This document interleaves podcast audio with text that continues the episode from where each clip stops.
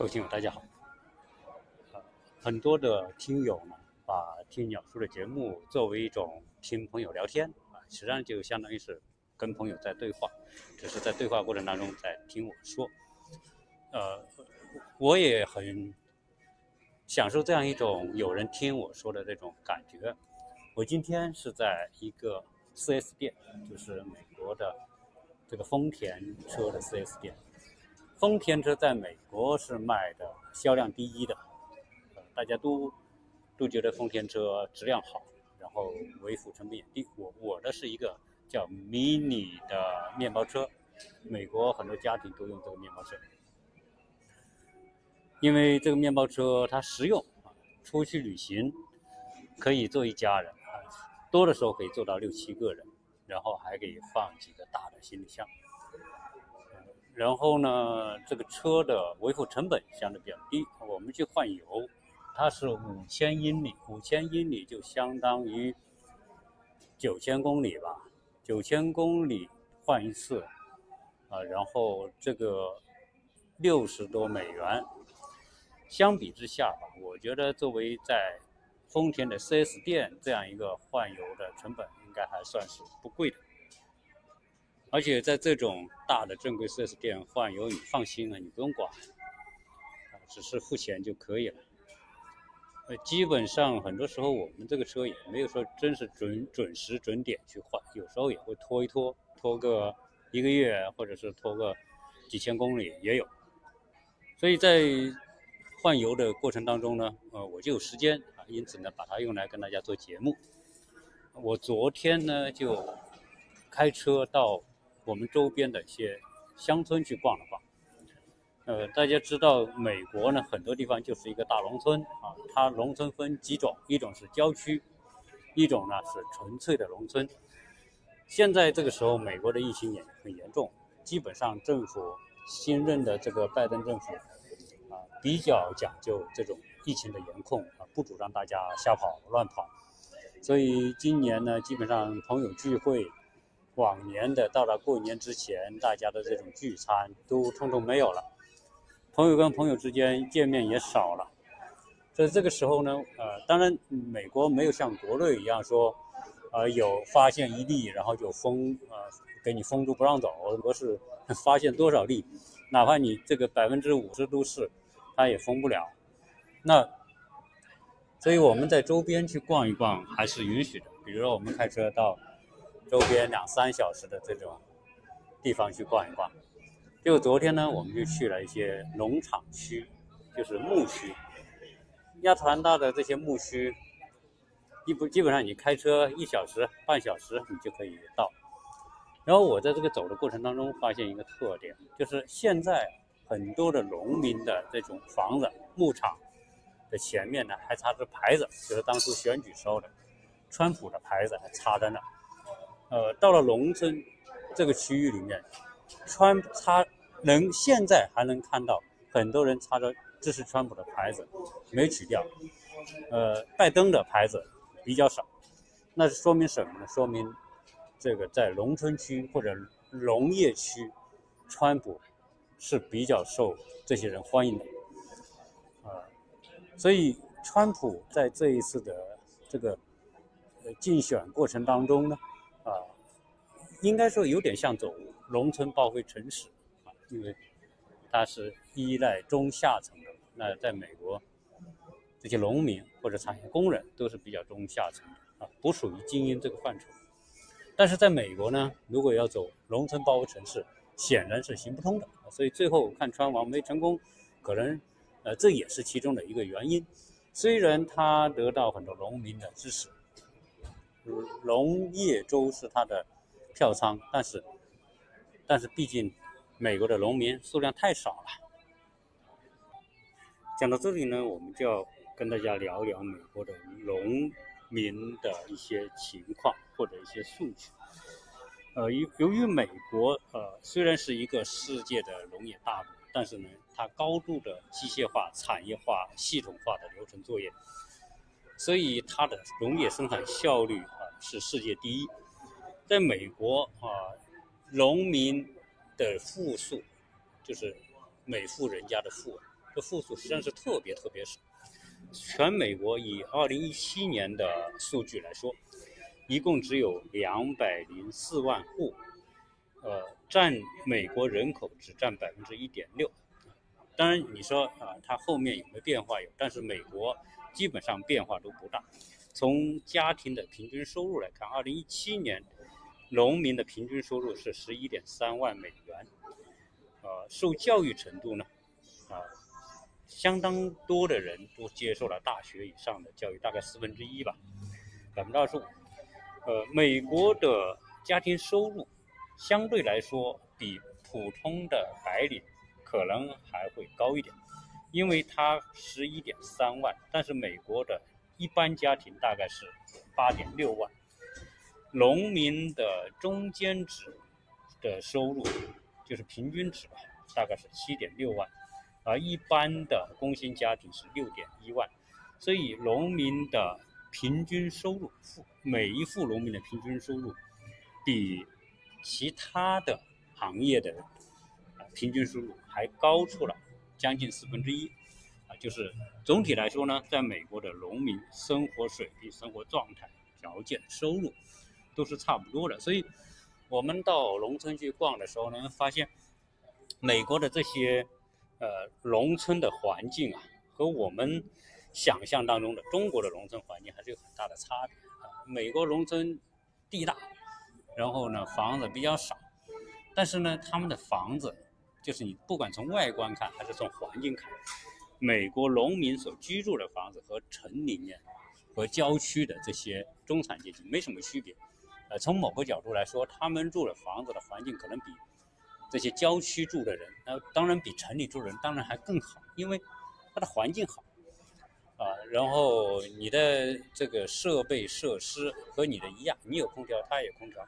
你有泳池，他也建泳池啊。昨天我们去看好多农民的房子，就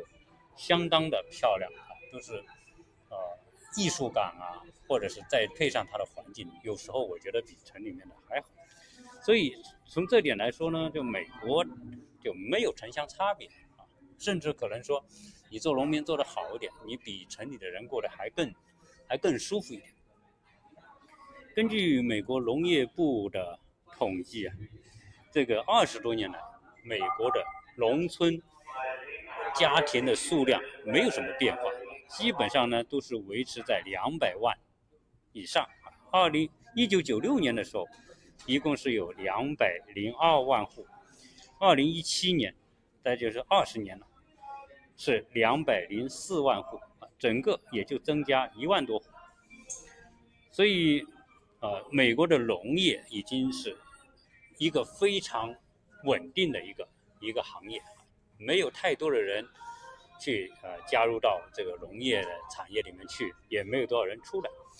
那我们从现在这个呃户数来看吧。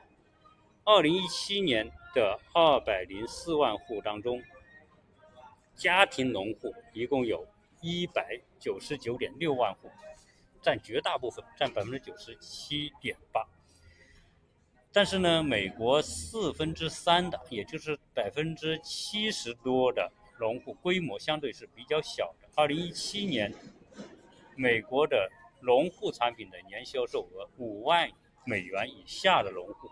大概占到百分之七十二点三，销售额在五万到二十五万之间的只占百分之十四点九，二十五万到五十万美元的这种大户只占百分之四点八，五十万到一百万的农户就属于大农庄了，只占百分之四。那同样的，从事农业的人口来说，呃，二零一二年的时候，农业人口。是二百九十九万，就是直接参加农业生产，其中男性是绝大部分，占两百六十三点四万，女的只有三十五万。呃，农户家庭的人数啊，就是全美国的农业人口，就是包括除了呃从事农业耕作的，还有他们的家庭啊，老的小小孩加在一起是五百三十九万，平均到每户。每户家庭是二点五六人，也就是说不到三个人。那不到三个人说明什么呢？说明这些农民呢，他也不生很多孩子，呃，不像我们的印象当中，过去中国搞计划生育，呃，城里面最先搞啊，因为城里面可以可以管得住你，对吧？单位管你啊，街道管你，啊，谁都能管你，你就不敢随便生。你要随便生的话，很容易就给抓住。但是呢，很多农民啊，就就有超生游击队。我原来我们听看那个小品是吗？黄宏不是有那小品吗？跟宋丹丹超生游击队，什么海南岛啊，什么啊，就是就是流浪到哪生一个，流浪到哪生一个，那是为了生孩子。但是 美国人，呃，他的这个农业人口平均每家不到三个人，那那说明有很多的农户，甚至农民他连连孩子都不生。呃，男人是美国农业的绝对主力啊，占增产值来说。男人所生产的农业产值占百分之九十七，女的只占百分之啊三。然后，美国人的作业能力啊，基于机械化的程度很高，所以他们种植的面积相对比较大。但是呢，这个大呢，呃，我们只是看到有些资料、视频说看那些大型的联合播种和收割。呃，然后一排过去，啊，几十米长，浇灌都是这样。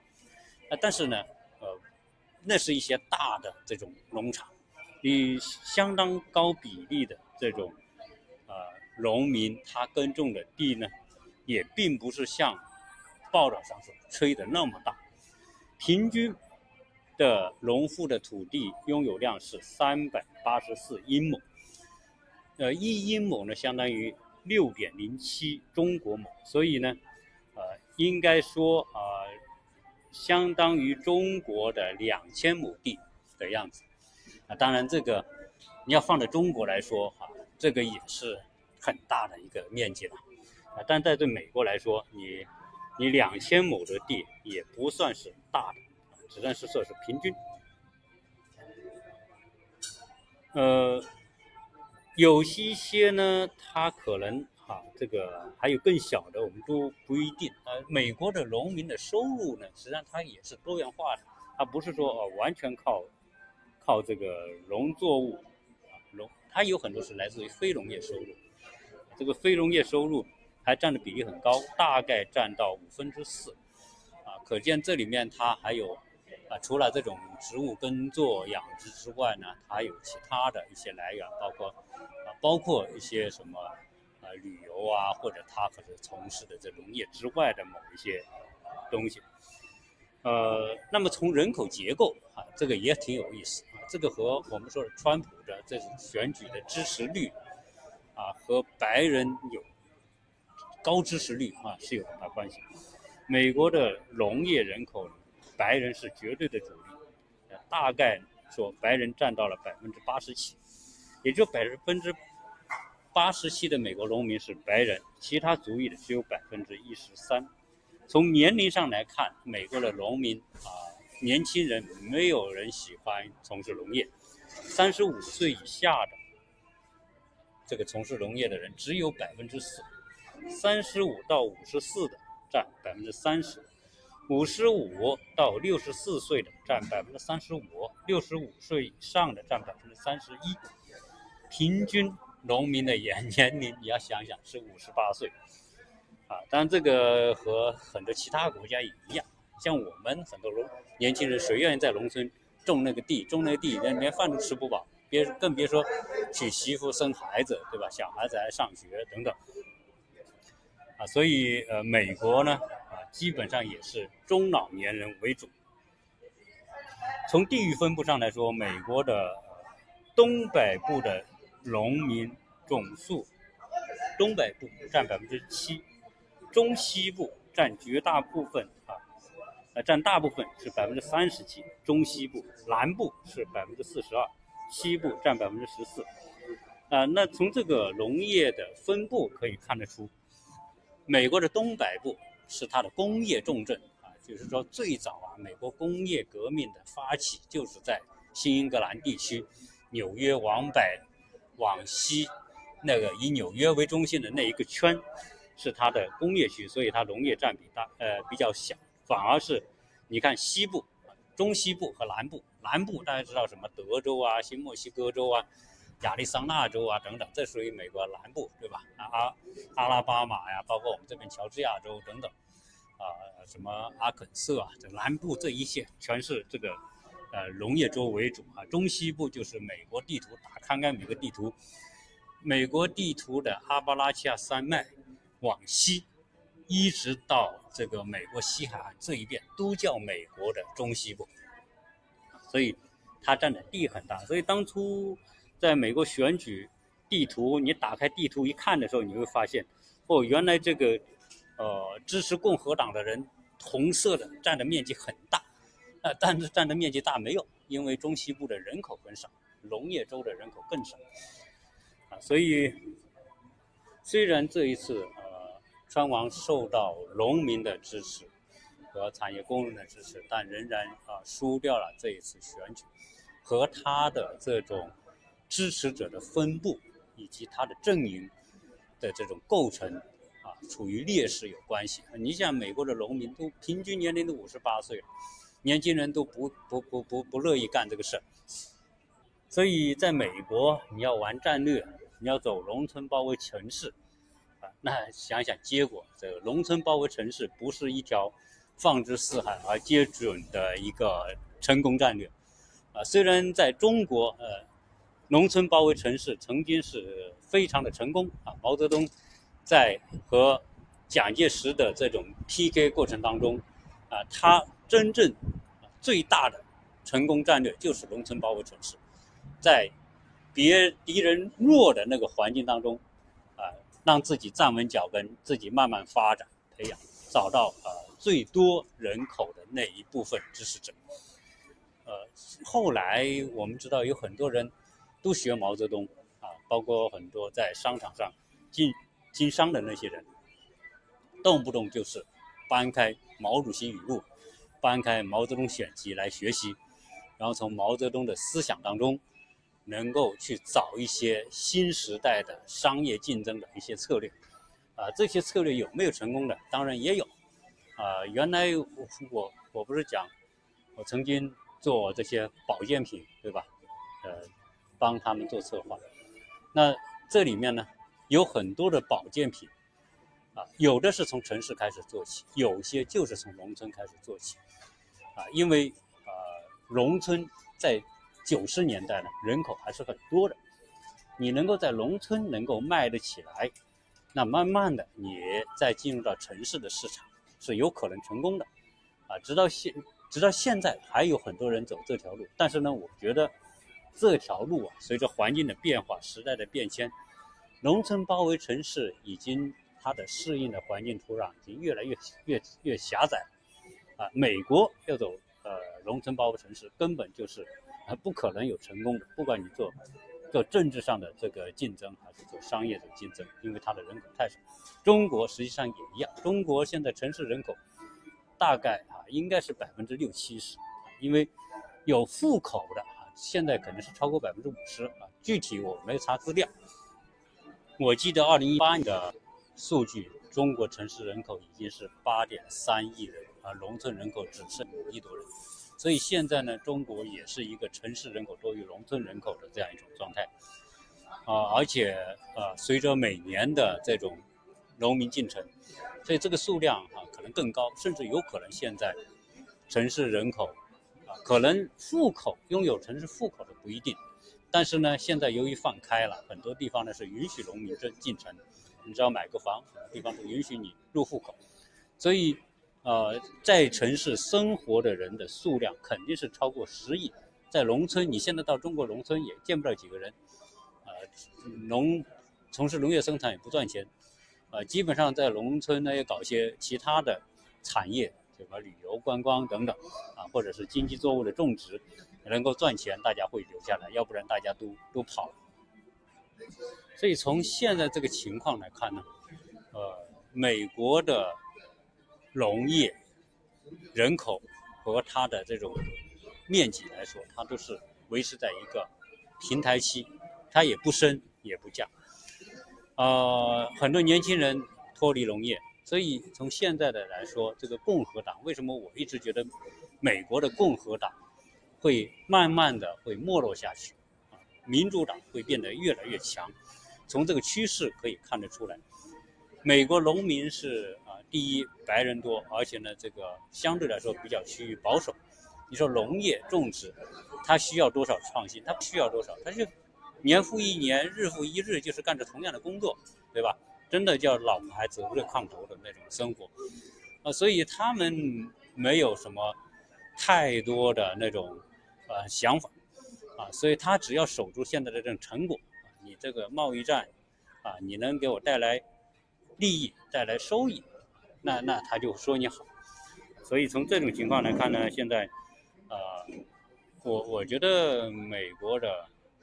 这种社会结构，随着我们说的两党竞争。啊，出现的这种趋势来看，啊，共和党是不乐观的。农村包围城市是在过去的那种环境、历史条件下，它确实好像是一个相对的真理，啊，那也不是绝对真理，只是相对来说，啊，在那种环境下是可以的。但是现在，农村包围城，关于今天这个话题呢，就跟大家聊这么多，因为啊，从我在美国。农村所看到的这种景象来看，啊，虽然很多人插着支持川普的牌子，但是呢，这些都没用啊，因为结构性的东西存在，摆在我们面前。呃，前几天我们的思维绘画班已经开课，从开课的情况来看，啊，我们小孩小的呢是六岁，大的呢是有五十岁，啊，大家都学得很开心啊，因为。这个画的过程呢，确实，呃，让他们觉得跟别的美术的班是不一样的。呃，现在呢，这个国内的寒假开始了，有很多家长说寒假也开开吧，所以我们现在呢也开通了寒假的班啊。寒假班分初级班和高级呃中级班啊。初级班呢是一般是属于小学以下的啊，中级班呢啊会年龄大一点，可能是初中以上的。有关我的这些绘画班的一些相关内容呢，基本上我们会在我的朋友圈或者是群里面跟大家做一些发布。大家也可以加我们的微信啊，何洁世家的拼音和幺八六零七三幺八二零零啊，都可以加到我们的微信，然后你注明是绘画班。呃，顺便呢跟大家讲一下，呃，我在上一期啊聊到关于湖畔大学的一个话题，这个话题聊完之后呢，有很多听友留言啊，当然有很多觉得有同感，有一些呢啊不以为然，觉得呃你鸟叔是不是啊有点落井下石，然后把这个啊湖畔大学以及它的创办者以及创办的动机说的一文不值啊，是不是有点偏激？啊对于这个话题呢，啊，当然本身这个是说不清楚的，因为不同的人对这个东西的看法不同。从我个人而言，马云仍然是一个我很崇敬的人啊，因为啊，他的这种创业经历、奋斗的这种精神啊，以及他所谈到的那种格局、愿景啊，都影响着很多的人啊。从这个角度来说，从他个人来说，我觉得啊，他仍然是一个非常正面的、值得我们称道的一个人。但是，马云啊，值得称道，但是不是说，因为人没办法作为一个完人啊，就是他把阿里巴巴做得非常之成功啊，但是阿里巴巴现在也看得出来，它有很多方面，比如说淘宝啊、天猫，它有很多方面啊，它是带有零和的这种因素的啊。什么叫零和呢？有很多生意原本是在线下做的，现在在线上做了，对，那你你线上做了，线上占的份额大了。那那线下的这个实体的这种，呃，销售你的份额就自然减少了，并不是说哦，我做了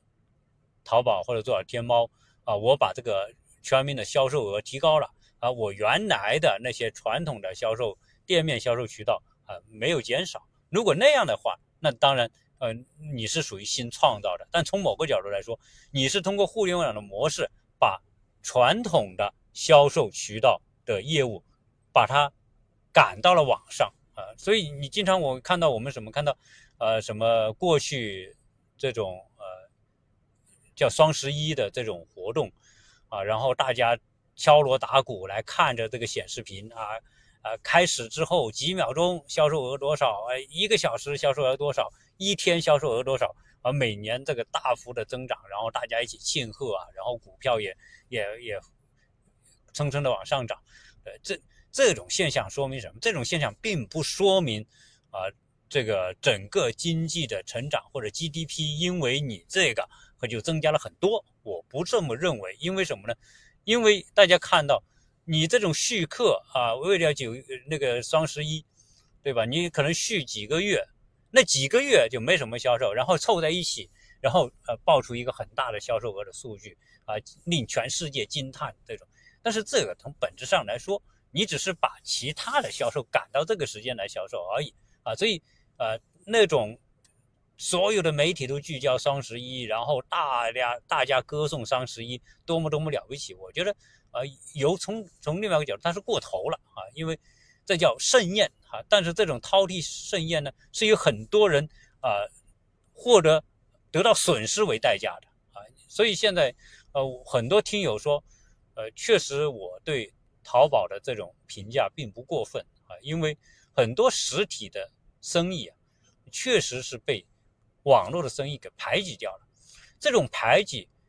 它只体现为一个效率的提高，并不体现为对全民来说，啊，你对采购的便利、效率提高，这是有目共睹的。大家随便拿个手机就可以买东西，只要你有钱，你都可以买。但问题是，你我们只看到一面，只看到我们在销售过程当中的便利性，但是我们没有看到一个国家很多人的就业岗位是维系着很多家庭的。当这个家庭的主要的这种劳动力失去就业机会的时候，整个家庭都会面临压力，啊，多少人因为互联网的这种垄断性而导致传统的生意做不下去，而导致出这些家庭失去经济来源，这种情况它会带来什么？它会带来很多社会的不安定因素。所以，所以我们不能说只看到一个方面它的好就以偏概全，说它一定全好，不是这样子。那所以，作为社会来说，政府来说，如何去防止让它走得很偏，啊，走得一头独大，然后把其他的都给都扼杀掉？那政府肯定也不乐意。为什么？你你把其他的就业机会扼杀掉了，整个社会这种不安定因素产生，当然政府不乐意。所以你看到的这种情况啊，我觉得，呃，如果站在一个更高的层面来看，啊，就会对于。阿里巴巴对淘宝对以及其他的这些网上销售啊，你只能是一分为二的来看他们，看到他们对人们带来的这种益处的同时，也看到这种东西也会带来一些负面的啊。只是说，我们绝大部分的人是通过采购获得了益处，因此对于我谈到它可能出现的那种。啊，对就业市场、对社会安定可能带来的一些不利的影响，大家不太接受而已。啊，但没关系嘛，不同的人站在不同的角度。总之，呃，我还是会以我的视角一如既往的去分享我个人的看法。当然，我也呃感谢给我提意见的这些听友，不管你提的意见是呃支持的意见，还是反对的，还是批评的意见啊，我觉得这一切 都叫生态当中的。正常现象啊，在一个生态圈里面，啊，有些你认为是有益的，有些你认为是不益的、无益的，但也没关系，它一定会存在啊，所以这个呢也也是正常。呃，这一期呢就跟大家啊分享这么多，谢谢大家收听。